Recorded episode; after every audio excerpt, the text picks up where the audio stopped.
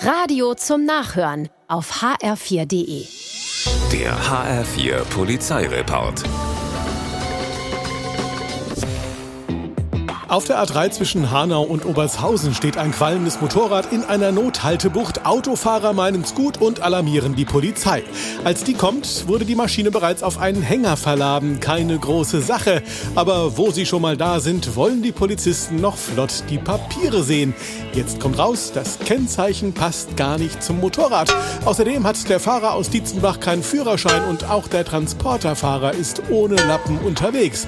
Hänger und Motorrad bleiben stehen. Jetzt qualmen nur noch die Köpfe der Fahrer, die sich mehreren Strafanzeigen ausgesetzt sehen. Wenn man im Zug den Ausstieg verpasst, ist das ärgerlich. Muss man halt eins weiterfahren und dann wieder zurück. Oder man macht es wie diese 53-Jährige, die in Köln zu spät dran war und kurzerhand die Notbremse zieht.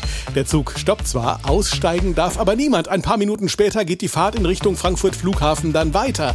Dort angekommen wird die Dame von Bundespolizisten aus dem ICE geholt. Sie hat nicht mal eine Fahrkarte.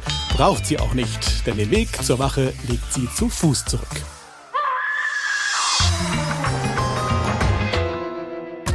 Fahrstunden sind teuer, weil aber Übung den Meister macht, übernimmt eine 23-Jährige den Job und lässt ihre Freundin auf dem Parkplatz eines Supermarkts in der Großostheimer Straße abends um halb zehn ans Lenkrad.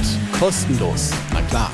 Die 20-Jährige fährt an, gibt Gas und verliert die Kontrolle. Sie rauscht durch die Wand des Kundenklos und kommt in der Toilette zum Stehen. Mehrere 10.000 Euro wird die Reparatur wohl kosten. Gar nicht auszurechnen, wie viel echte Fahrstunden sie dafür hätte nehmen können.